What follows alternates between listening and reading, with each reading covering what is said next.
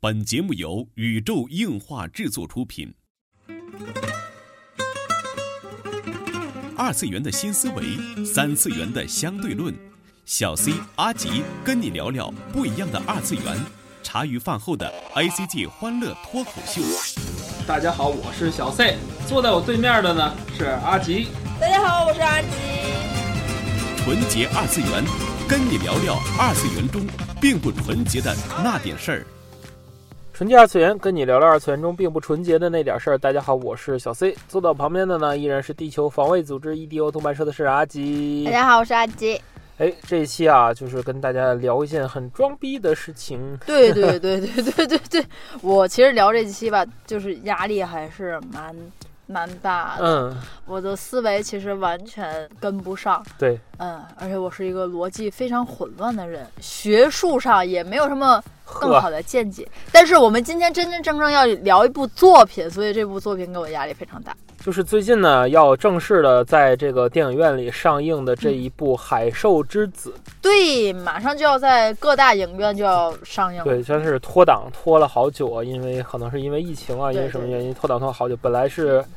二幺四这个档啊， 好像是哦，是吗？对啊，都到现在了。嗯，才啊说要上嘛，真的是跟阿吉一直非常期待这一部作品对啊。对对对也是借这个机会给大家安利一下这一部，一定要听我们说完你再去看的作品，对对，对吧？否则第一遍你会看不懂。你会看困，嗯，哈呵呵，好吧。嗯、你会看困，真的跟。大家先说一下《海兽之子》的这个原作吧，嗯它是一部漫改的动画，对，没漫错，改的动画，原作呢是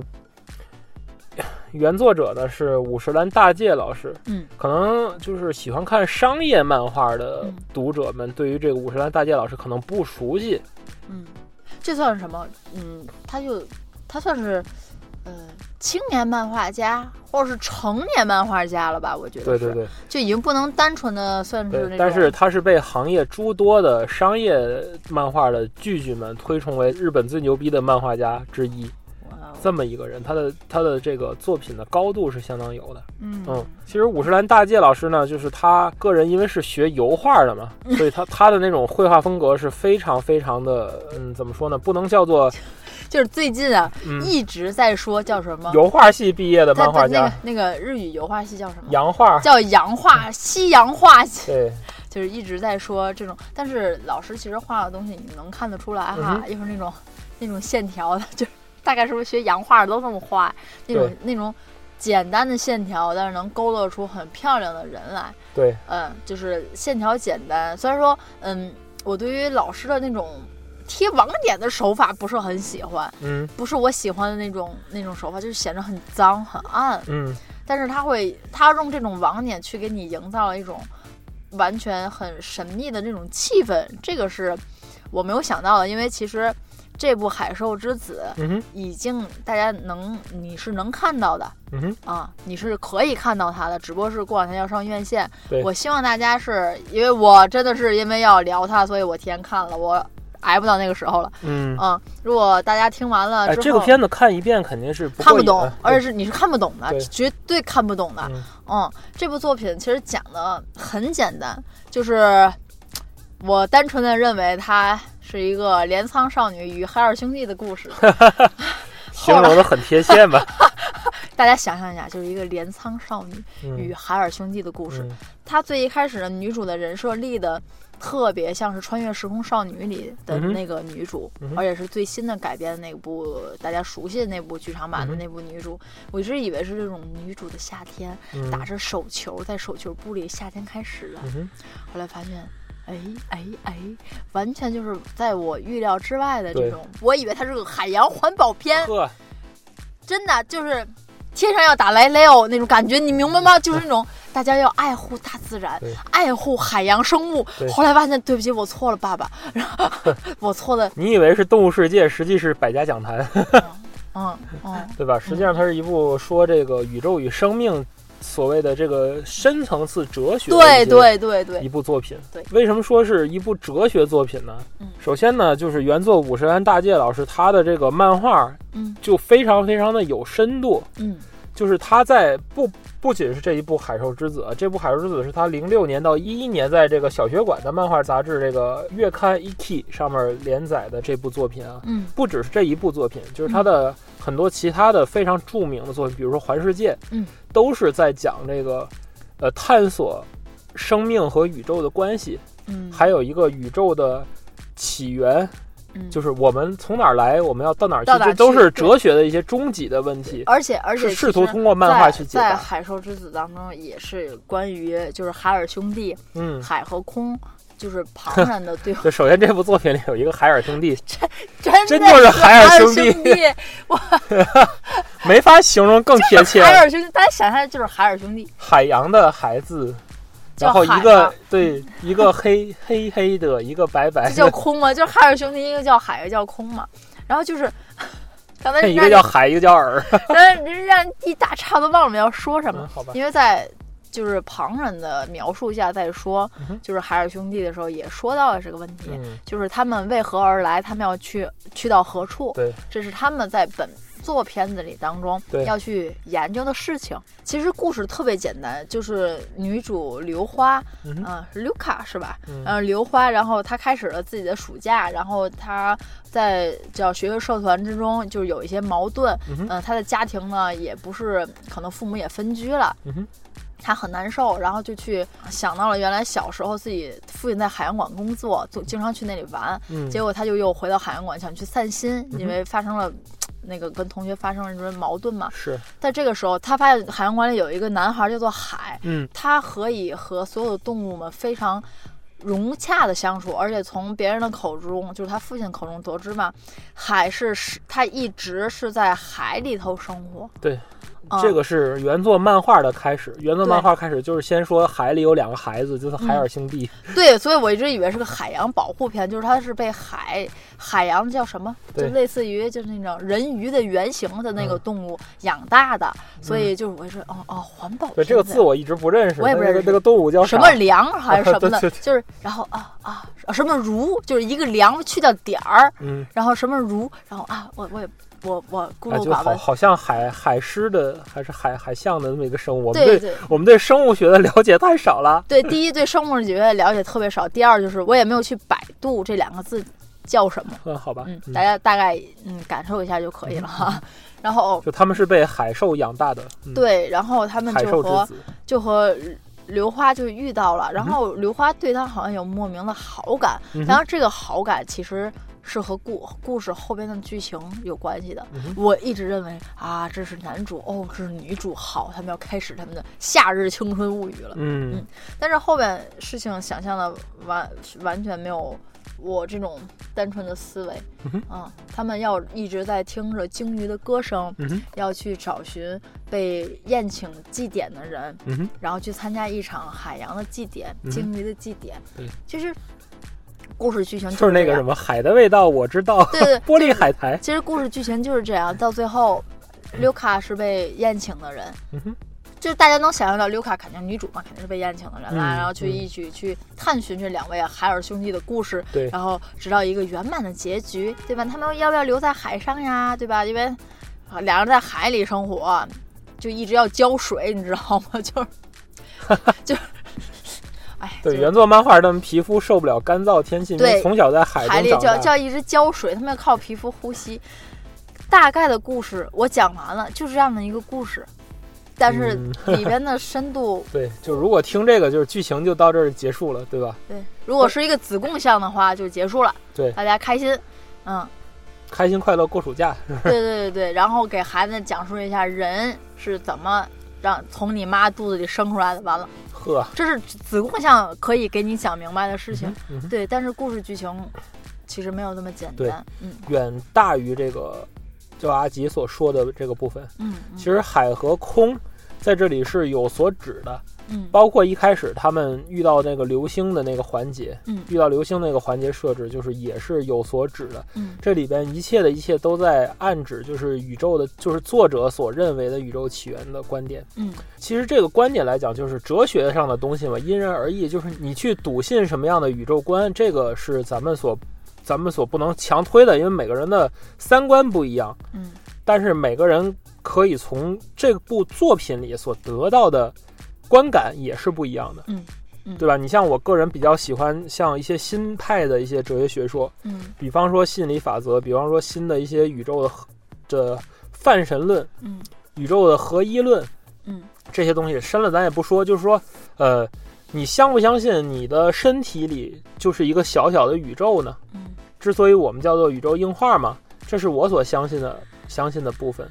嗯每个人的身体里都蕴含着无限的可能性。嗯这个作品可以说是从从视觉的角度，给大家去完美完美的呈现了五十岚大介老师他所认为的这个宇宙观。嗯而且原作的这一次的监督也好，他们在制作的时候，制片方也要求他们尽量的去交给观众自己去诠释这一部片子。对，其实嗯这部片子豆瓣上的评分有过两极分化，嗯，我建议大家可以先去看一遍电影，再去看豆瓣评分。嗯哼，啊，我觉得可能就是唯会一不能把豆瓣扯评分扯成这样的作品哦，这近年来对对少见，就把就是豆瓣扯成 B 站的，就是作品两极分化，嗯哼，就是不好的就觉得特别不好，浪一点费儿了看不懂是吧？浪费了美术，浪费了久石让的音乐，浪费了米津玄师的歌，就是就是全员浪费。这四年就是你们白掏心掏肺了，画面唯美，故事剧情好像说就是跟不上，就是你哦哇！们但是踩他的人都说他掏心掏肺，制作精良，可见他制作真的精良，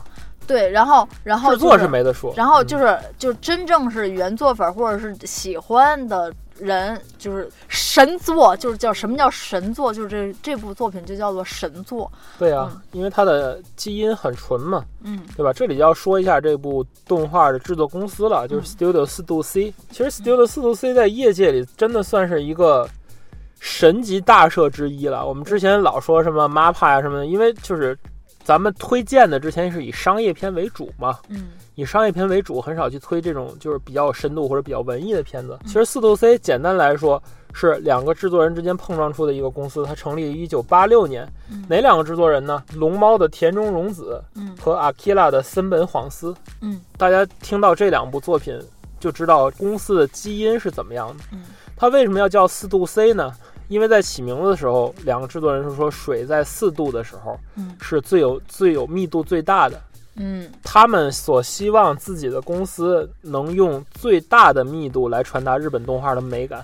嗯嗯，有深度吧。所以说他们跟这个动画时期的这些，比如说冈尼克斯啊，比如说 Production IG 啊这些公司不一样，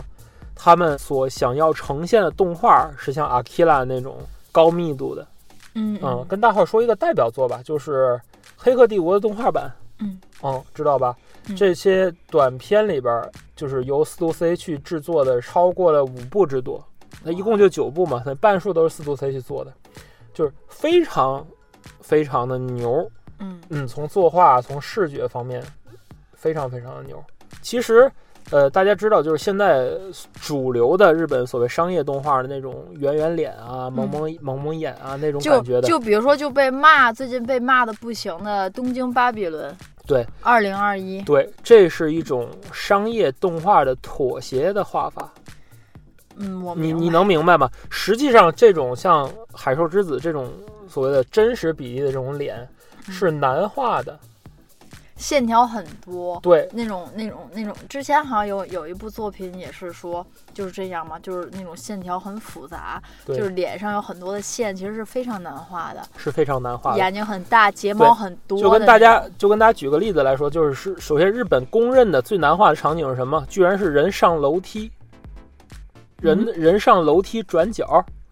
就是嗯你懂吗？你的主观视觉从一楼上到二楼，然后要经过一个转角，这是在日本里边最说是动画里边说最难画的部分，哦就是既没有必要画，嗯，嗯日本能画出这个场景的画师也没几个，嗯明白，就你想不到吧？四度 C 其实是专攻这种类型的，就是它是要做的真实，所以说嗯表现到这一部《海兽之子》来说，就是它的视觉方面嗯是没得挑的嗯，毕竟它是和《天气之子》一起去争夺这个九十二届奥斯卡最佳动画长片的，叫做日本叫做什么“双子炸弹”啊其中之一嘛。另一部就是这个《海兽之子》这一部动画，可见它的制作之精良。嗯大家可能预告片可能之前很久之前就已经放出来，大家嗯可以看到，就是它对于海的描写，它对于生物的描写，其实水体和生物非常是非常非常难做的。对，尤其他在里边有一点就是，卢卡在蹬那个自行车，在下着雨，但是雨它因为雨的密度很大，对，仿佛卢卡就在海里游泳一样，嗯哼然后有水珠变成鱼，对，鱼充斥了人的脸，对脸会变形，然后它要憋气，然后雨停，就我我这就是幕让你印象找到，对对对，特让别让你深找找到当年的就是日本动画这种感觉。像我之前推过什么《吸血鬼猎人 D》啊、《Kira》那种神作年代的感觉是一样的。就是这种感觉，就是首先它作为一个叫做什么剧场版来说，它非常的棒，制作对非常的精良，我觉得这是一点都没有问题对的。，而且思想深度啊和这个整个剧情的复杂程度啊，嗯，真的的就是你像之前咱看那个电影《Tenet》信条嘛，啊就是看到很多分析帖就告诉你这是怎么回事，那是怎么回事。嗯其实那个东西是表面上剧情的复杂，嗯这一部《海兽之子》来说，剧情一点儿也不复杂。或者说它的剧情太过于复杂，嗯，就太过于复杂，以以以至于你都叫什么没，有办法去用无言法语去用言言语去解释。。对，这也是这部片子的主旨就是这样 对，这部片子的主旨就是这样，就是语言并不能代表着什么。对如果一个东西能让你作为语言来传达的话，那么它其他的部分就是。因为没有办办法被语言描述而唾弃的东西，所以这个信息是不完整的。对，但是鲸鱼的歌声你能听懂，它就是完整的信息。对，因为它不是人类的语言嘛，其实对就这一点语核心言来说，对，和 MGS 四的核心是一样，哦，就是大神到了一定程度都要关注哲学层面的东西 嘛，对吧？应这该个是对，五十岚老师也是在关注于哲学方面的东西。另一嗯点就是他的这种宇宙的这种循环循环说，嗯宇宙循环说，还有就是宇宙的诞生学说，嗯就是为什么宇宙会去诞生一个整体的宇宙最初的形态嘛，太一的形态嘛，它是全知全能拥有一个整体的时候。你看，嗯就是越说，我觉得大家伙儿越听越困。呃，对对，好吧嗯我，先我先给大家读一句话吧，这是原作。如果你大家走进电影院子，可能开场不到十分钟，你就十分钟都用不了，可能三分钟就会听到这句话。一对，个字幕叫做“星辰万千，海为包公”。宇宙是一个生命体，有大海的星球便是子宫，陨石是精子，受精是庆典。嗯，这部剧情呢，整个部分就是在说这么一个生孩子的生过程。孩，子的过程 对这是第一点。嗯，然后就说到了刚才先生你继续说的你那一盘，你可以继续说。嗯，就是这个这个宇宙为什么会存在，是因为它为了被观察到。我曾经在学这个哲学，当然是很多年之前的事好儿，，我先我我问先我先插嘴一句啊好，吧？嗯后就是如果大家想拿它作为一个欢乐的儿童片子，对，请不要深究这一块就儿。嗯是大家就点到为止了。你们感兴趣的唯美画面，你们就可以去看了。嗯但是后面说的，其实我们俩也是第一，呃，也是看了众多的资料、豆瓣的评论、对 B 站的 UP 主，查了一些相，因为这些 UP 主做这些很。很精良的这些东西，我们去查了资料，甚至有老赛之前学过的哲学系的东西。嗯然后我们以下开始本片，就是你只要记住几个关键词，你们会就会觉得这部片子是和你们完全意义当中不没一没样没，的。啊说以下开始，其实咱节目已经快结束了，就这么几分钟嘛，但是对我嗯，这几分钟才是精华啊。对对对，大家一定要听到最后，最后还有福利，还有福利。嗯嗯然后我刚才说的就是，作为一个万万能万有的整体来讲，嗯什么东西是他做不到的呢？我我曾经问过阿基这个问题，嗯，嗯，阿基当时好像没有说出来。对我我表达、我表达不出，我嗯对用我的语言表达不对出来。对对，就是如果你有一个整体，嗯你什么都能做，唯一做不到是是什么呢嗯，？是我要看到我自己。对，我要观测我自己。对，嗯，这个一提到观测这个词，可能对于量子力学略懂的小伙伴们应该知道我在说的是什么。就是观察者对是创造宇宙的必要的条对件。对对，这是科学的范畴，不是迷信的范畴。就是在量子力学里，很多现象和结论是因为观测者的存在而发生的变化。薛定谔的猫，对，就跟薛定谔的猫一样，在你观测它之前，它是生死叠加的状态嘛。嗯，这就是那、那很很中二、很装逼的那套理论，咱咱不说了啊。对嗯咱不说了。就是阿基有句话说，就是当你看完《海兽之子》，就是听了我们这期节目，然后去查了一些哲学的资料，再和你的朋友去看的时候，你会非常非常的怎么能样？装逼。 逼格很高，对吧？那拿着一杯星爸爸，然后就开始我讲跟你起。说，对你们知道这个眼睛代表什么吗？对，吧？你知道女主是为什么要这样吗？你知道为什么女主最后放弃了抢了陨石吗？你们都明白吗？这是一 部助你装逼的节目。呃，好吧，好吧， 嗯，万有宇宙里只有观测是做不到的，它只有分裂出一个观测者嗯，他才能做到这种事儿。当分裂出，就是就是惠勒那个信息是物理的核心，嗯，对吧？是吧？它必须通过观惠勒测的惠勒的名言，对，嗯它必须通过观测而来，对吧？然后就跟薛定谔的猫一样，对就是它是生死叠加，只有你去观测的时候，它它才会返呈回给你一现个呈现给你一个状态，呈现对给你一个结果。也就是但是说如果你不观测它，它对永，它远就是这这样的啊的。，对对对，没错，这就是我 好厉害！我跟你说，就是在阿基就是明白了，昨天我们俩在讨论，就是我们俩要需要说一遍的时候，然后老蔡给我讲了一大堆关于这个物理的事儿、嗯对然后我说不是不是我别人不行，是我脑子不太行，呵，我脑子太小了。 好吧，咱用白话来说，就是量子力学里很多现象都是因为你这个观测者存在，嗯才会存在某一个结果的。好，就到这儿了，第一个逼大家装到了，好，就到这儿下一了嗯个。嗯，嗯对，这就是剧情中你会看到很多就是眼睛它的它的这个所指喻的东西吧。嗯，而且包括刘卡，就是女主本对来的身份是什么？这个大家这个扣儿具体你们就看片子，可能就是你们就会更能的结合了。因为对现在我们是干说，你们没有画面，嗯哼嗯、无非就是两种：第一是你们可能去看了，然后回来觉得很烂，然后听了节目，可能你会有一些新的想法，嗯哼或者说你先听了节目，OK，我要去看看，嗯哼你就会有那种嗯那种感觉。呵，好，现在说第二个文就艺是小清新，对，，就是就是片子里也说过，就是宇宙有百分之九十都是暗物质。嗯哼嗯，而且就是那个长得特别好看的那个、那个、那个教授的助手也也说了嘛，就是这个宇宙其实都是一样的，就是对宇宙和人类很像嗯哼。若只是世界的一部分，那就是真的很像。嗯哼更准确的说，都是一样，无论是太阳还是大海，还是还是人类，对对无论对是海空，或是我，或是除此之外这的个所就有人。特别像近两年很流行的那个新派的哲学理论，比如说像《奥秘》啊、《与神对话》这些书所代表这种心态、就是嗯那个新派的哲学理特别论。中二，就是我即宇宙，宇宙对对对贼中二，我觉得，嗯，对，我就是宇宙嘛，这个 我就我就是是高高达，对对 对对，就是就是这种感觉，就是呃，宇宙是个整体嗯，你与他人是无界限的，你与万物是无界限的。这种哲学的理论通过嗯这一部动画去表现。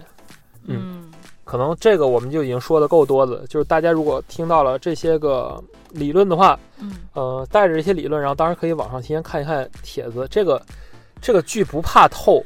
没什么可透对的，对，就是你根本就你就是我欣赏就可以了，没什么悬念，对不像对就是它如果论剧情和娱乐性来讲，都不及柯南，对对对，特别差，对特都不别及差。柯南，但是你一定要带着一颗朝圣哲学欣赏的心去看这一部作品。而且我嗯，推荐大家，就是在豆瓣儿和 B 站有一个人，就是同一个人做的，人嗯家写了一篇特别棒的分析题，然后人家又去同样做了视频，就把他这个文读了一遍，就是贼牛，贼牛，真的贼 牛。我跟就对，是如果你想装到头儿的这个逼的话，就贼就是一牛定要看这一篇。对，就是我跟大家就是可能最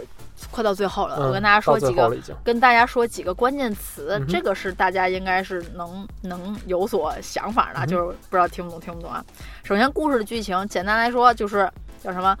生孩子的一个整体过程。嗯哼，最后，少女跟社团也应该也没事儿了，然后父亲应该是也回家了，成为一个幸福的。他又生了个小小小弟弟还是小妹妹，嗯哼又有个底下又有个他爸又又怀了一个，一个完美的大结局。嗯海和空就是该干嘛干嘛去了，就我即宇宙，人家成宇宙了啊。然后就是装逼的部分，首先啊涉及到什么，嗯、开始就是“我即宇宙”这四个字，大家记住了。然后关键词：卡拉比丘流行、火结模型、魔撞、魔碰撞、SAP、PAP，然后就是观察者、薛定谔的猫、循环宇宙观、永恒暴涨、分形宇宙学。呃，大概其就就就这意思。还有还有语言的相对论，还有洞穴隐喻这个部分还没有跟大家说。对柏拉图这部分，对，还有对洞穴隐喻，而且还有就是关于，呃，很多的里边的故事，就是一、哎，当然这里边有一些哲学概念是这个文章的写写文章的人强行套上去的，嗯这个也是呃，契合了当时就是作者和动画制作团队想想让大家去分析这部作品。其实对于这部作品来说啊，怎么分析都不叫多，怎么说都不叫重。对，嗯而且其实就是关于就是这个太太，就是写完了之后，就是其实人家还有很多，对嗯就是没有涉及到，就你是可以说它是一个就是夏天的故事，对，也可以说它是一部人性分析人性分析宇宙的哲学，嗯都可以，就是看你怎么看了。其实对我来说，它首先是一部，呃，作画良好，漂亮的，作画良好，故事片画风非常棒，嗯，然后整体质量很过关的一部，体现了日本动画的，呃，真正要追求的一个精美的一个非商业路线的一部片子。嗯嗯，这是我觉得这一部《海河之子》所难得的地方，因为在现在这个浮躁的年代，而且是在日本动画常年的停滞不前的年代，有这么一部制作精良的作品，而且是非商业作品的话，真的是很棒，很棒。哦，我觉得嗯很厉害，就是从从它两极分化的这种对感受。而且说实在的，我在看这个片子的时候，因为呃家里有孩子嘛，嗯我是分两部分看的，哼就是前两个小时嘛，嗯哼我先看了前一个小时，后边还有五十多分钟。哎呀，我第二天看的。前面的故事剧情我还觉得还行，嗯哼到后来我就觉得有点扯了，嗯，就是突然我因为给我内心的这种想法是，海尔兄弟的海洋环保片，嗯，突然一下就变成了神棍片，对。我有点接受不能对，而且画的那些东西我有点看不懂。阿吉在经过分析之后，就觉得哇，牛逼牛逼， 就哇就一定要再去再去这个影院里看一遍。对对对对对，对，就真的是不一样，而且大屏的那种感受、那种语言的那种光和影给你没的错刺激是不一样的。没错没错，还真的是，就这部片子还真的是推荐大家尽量去影院去看嘛。对嗯对对对，这就是本期纯洁二次元内容了。纯洁二次元跟你聊聊二次元中并不纯洁的那点事儿，大家下期再会。